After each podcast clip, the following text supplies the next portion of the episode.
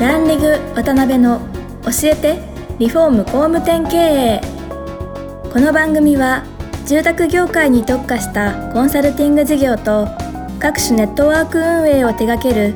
株式会社ランリグの代表渡辺翔一が住宅業界の経営者や幹部の方を毎回ゲストにお招きし業界のさまざまなことについてお聞きしていく番組です。えー、皆さんこんにちは。今週も始まりましたランリング渡辺の教えてリフォーム工務店系パーソナリティの渡辺翔一です、えー、今回、えー、石井様の最終回ですね、えー、今後のことについていろいろお聞きしたいなと思ってますのでよろしくお願いします、はい、お願いします、はい。であのちょっとその本題の未来のことについて、えお聞きする前に前回ちょっと聞けなかったところであの石井様がいろんなこう塗装の方であったりとか職人さんと触れ合う中で、まあ、おそらくこの業界の課題とか、まあ、あるあるで解決しなきゃいけないこととか多分あると思うんですけど、まあ、そのあたりもしお感じのとこあればぜひ、はい、お聞かせいただけたらなと思います。そうですね、はい、やっぱりあの若い子が入ってこない。もうみんな口を揃えていう、うん、そこですよね。次の担い手がいなくなっちゃうんじゃないかっていうところですよね。なるほどね。えー、どんどんこの業界離れが進んでるっていうところですね。はい、うん。うん、だからこそ私はあの甲子園だと思うんですよね。はい、えー、やっぱりあのその若い子たちは、うん、じゃあなんで入ってこないかっていうところなんですよね。はい、そこをもう一回ちょっと見つ直し見つめ直した方がいいんじゃないかっていうところで、はい、えー、要は一つが私たちみたいになりたくないわけですよ、うん、若い子からしてみれば。なるほど。コンビニで汚い服着て、缶チューハイ飲んでる、うん、あんなおっさんみたいになりたくないとか、はい、えー、自分の未来とあそこを照らし合わせて、うん、うん、そうなあああいう大人にはなりたくない、うん、私のあの競馬場を見た親父と一緒ですよね。うん、そういったねあの希望もない形を、うん、あとはその仕事としての魅力自体がまず伝わってないところですよね。なるほど、うん。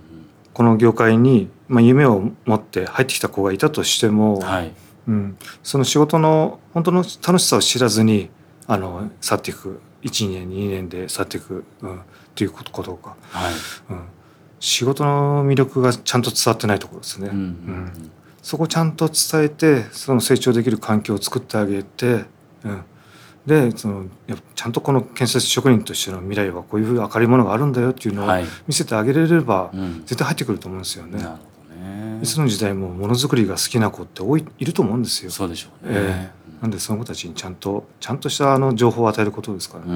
なるほどね。一番のどうなんですかね。石井さん考えられる感じられてる、うん、その職人としての魅力みたいなとこってどどんなところにあるんですかね。やっぱりものづくりの真髄ですよね、うん、さっきもこう重複しちゃうんですけど、はい、えー、相手の求めてるものに対して、うん、その相手の想像以上のものを、はい。えー、技術を持って提供するところですからね。うん、えー、その時のお客様のね反応であったりとか、ね。えー、感謝であったりとか。そうですね、その喜びをしたら、えー、そんな産経とか云々とかそんなのはどうでもいいと思うんですよ。えーそんなの後付けであって。なるほど、うん、ですけどそういうふうなレベルになるまではそれは相当なね努力をしていかなきゃいけないんでしょうけど。そうですね、うん、うんまあ、ただ今あの、はい、まあ、こういう時代なんでいかにこの若い子を育てようかっていう学校とか結構そこに気づいてやられてる方とか結構多かったりするんで、はい、うん、第一線に立つまでの時間っていうのは結構簡略ができたりするはするんですよね。はい、で現場に立つ先輩たちもその辺もう分かってるんで、うん、昔みたいに背中で覚えるみたいなこと言ってたら若い子育たないんで、はい、あのちゃんと適切な指導したりとか、うん、そういうのが行き渡ってるんで、はい、昔みたいなもう何年やんなきゃダメだよとか、うん、そういうのはだいぶ少なくなってると思うんですけどね。なるほどね、まあ、そういったものをですね今後伝えていって、まあ、あの業界の未来を変えていかれようとされてると思うんですけど。まあ、最後の4回目なんで今後のまあビジョンみたいなところで、まあ、2つあると思うんですけど会社、まあ、株式会社マーブルとしての、まあ、今後のやっていかれたいこととかビジョンみたいなところとあとは理事長として、まあ、建設職人甲子園を今後こういうふうな存在にしていきたいみたいなこの両方をお聞きできたらなと、はい、はい、思うんですが、はい、マーブルさんの方はどういうふうにこう今後ビジョンを描かれてる感じですか？まあやっぱりあのなんていうんですかね。うん、まあ売上規模だけを上げていくっていうそういったスタイルはあんまりこう望んでないというか。なるほど、ね、えー、やっぱりとんがってたいなっていうところですかね、もうペンキ屋として、えー、やっぱりさっきあの言ったかな？ペンキ屋らしからぬペンキ屋というか、はい、えー、ペンキ屋を超越したペンキ屋というか。なるほどね、うん、やっぱり子供が見て、はい、あのおっちゃんかっけえなっていうところですよね、はい、えー、そういったそう聞くと「ママあのおっちゃん何屋さんですよ」あのあのおっちゃんペンキ屋さんよ、うん、ペンキ屋さんかっけえな僕ペンキ屋さんになりたいみたいな、うん、そんな二つ返事で子供が言うような。なるほど、ね、えー、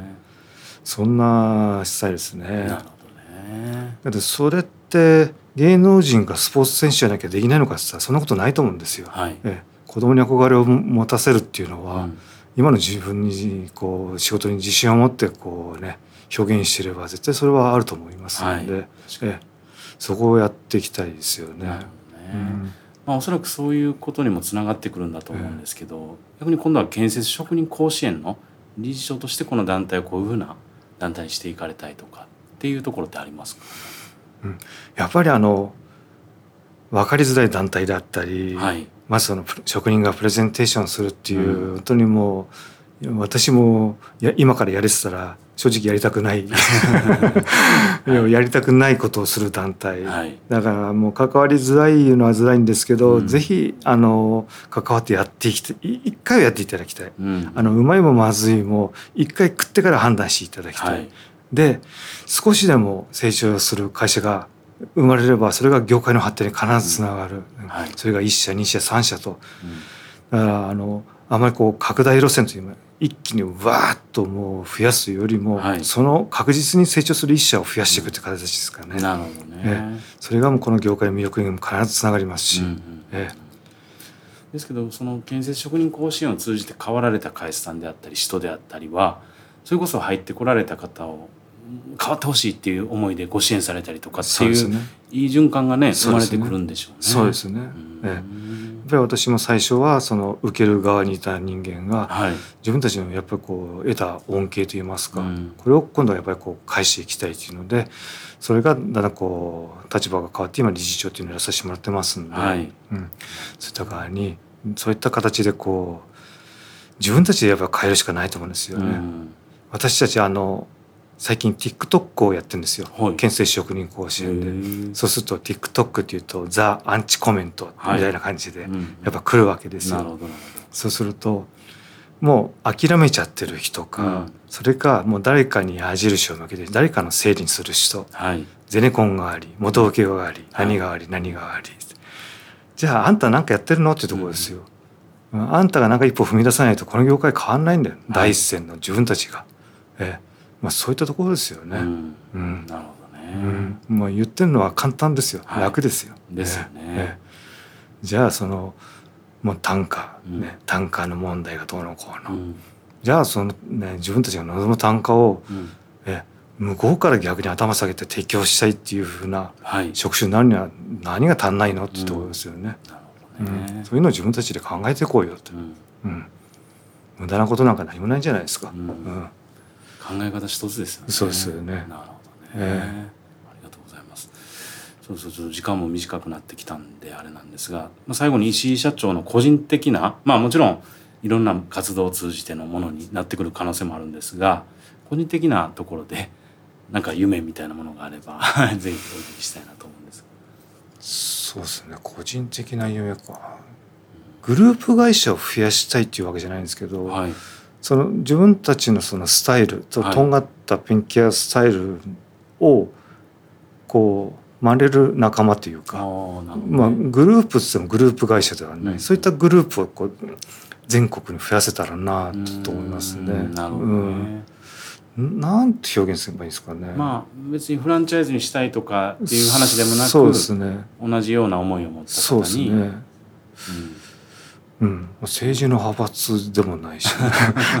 どういう、うん、まあそうですね。同じ志を持つというか、はい、そういった仲間全国にいたら面白いなと、うんうん、例えばあの結構遠方からも問い合わせが来たりする中で、はい、やっぱお断りする中で,、でもそういう志の人が遠方にいたんだったらあぜひあの都道府県には、えー、こういう人がいますので、はい、そう訪ねてくださいっていうふうに言えば、えー、つながりますんで。なるほどね、えー、うん、そういうの面白いですね。すね。確かに、うん、ありがとうございます。いやちょっとあの時間もなってきたんで最後の締めに入りたいんですがぜひそうですね。あのこの番組聞いていただいている住宅業界の皆様であったりとかあとは職人様も聞いていただいてるんですが何か最後告知的なものとかお知らせみたいなものがあればぜひ。はい、はい。えー、ただいまですね建設職人甲子園来年の2月に開催される全国大会に向けてエントリー企業を募集中であります。はい、えー、今の話を聞いてですねえー、我こそは自分たちの言葉で、はい、えー、全国の誰かの心の心に火をつけたいという、うん、そういった志のある企業様、はい。えー、建設会社であればどなたでもエントリー可能ですので、はい、ぜひあの建設職人甲子園のホームページからですねエントリーできますのでぜひともどしどしご応募お待ちしておりますのでよろしくお願いします。はいありがとうございます。えー、そうですね。なんかこの番組聞いていただいてちょっとビビッとくるようなことを感じられた方たちはぜひですねあのエントリーしていただけたらなと思うんですがなんかちょっと踏み出せなくて説明聞いてみたいみたいなものがあればどうなんですか、ね、石井さんのフェイスブックに直接連絡そうですね、はい、ええ、あの定期的なあの個人前してあの説明会やってますんで。なるほどなるほど、はいそしたらもう必ずこの説明聞いてやらない人は必ずいないと思います。なるほど。はい、ぜひ。何よりもあなたのためになる活動ですので、はい、えぜひえやっていただければなと思います。はい、よろしくお願いします。はい、はい、石井様自身がおそらくご自身で体験されて劇的に変わられたような活動だと思うんで、まあ、ぜひあの番組聞いていただいてですねあの何か感じられた方はぜひエントリーいただけたらなと思います。えー、では4回通じてですね石井様のその人となりの部分からえー、会社のこと、あとは建設職人甲子園のこと、いろいろお聞きできた4回でした。はい、石井様お忙しいところありがとうございました。はい、ありがとうございました。今回もランリグ渡辺の教えてリフォーム工務店経営をお聞きいただきありがとうございました。番組では渡辺やゲストの方へのご質問やご意見、ご感想を募集しています。ウェブサイトランリグにあるお問い合わせフォームよりお申し込みください。お待ちしています